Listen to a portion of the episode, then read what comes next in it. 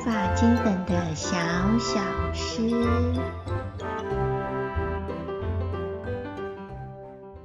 嗨，大家好，欢迎收听，这里是与魔女园长有约。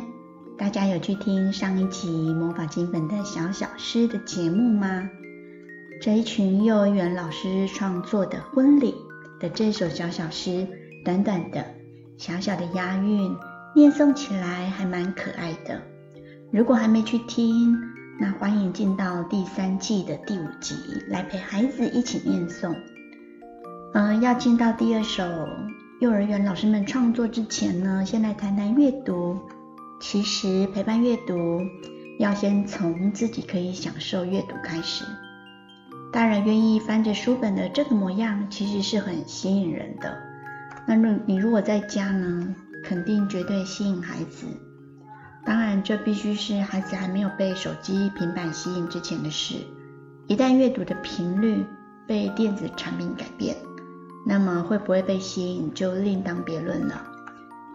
如果孩子被你吸引，那他们可能会说：“我也要看，你念给我听，或我念给你听之类的。”这是亲子之间可以共读的机会。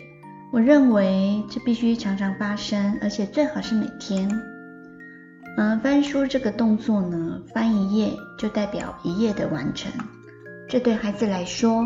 会有一种不断的开始与结束的接续感，一页一页下来，就会累积可观的数量。假如一页一页变成一本一本，那么未来真的可以期待。所以，呃，我也建议爸爸妈妈可以帮孩子制作一本阅读护照，共同累积那个被登录的书目。一笔一画登录的时候呢，记得要被孩子看见。当然，这个动作也是经验图表的一种形式。当你登录的动作被孩子看到，等于无形中你示范了一个正确的书写行为。这对孩子来说也是一种正面积极的动机引发。或许你也可以设计这阅读护照的登录格里面呢，有一个是爸爸妈妈的签名，那一个是孩子的签名。孩子能仿写，那就跟着仿写。还没办法仿写，那就用画图的来代表我完成了。跟孩子一起的这个行动其实很珍贵哟。回到念诗给孩子听，其实也是一样的道理。在魔法金粉的小小诗的节目里，其实也是在创造一个机会，让爸爸妈妈有机会跟孩子享受在阅读、在念诵里面。希望爸爸妈妈可以感受到魔女园长的用心跟诚意喽。好的，接下来我们就来听，让听众们听听第二首幼儿园老师创作的小小诗。先来让他们做自我介绍一下。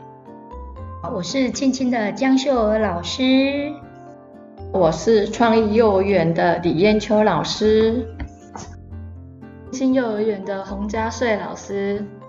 嗨，大家好，我是青青幼儿园黄淑乔老师。那我们来听听看。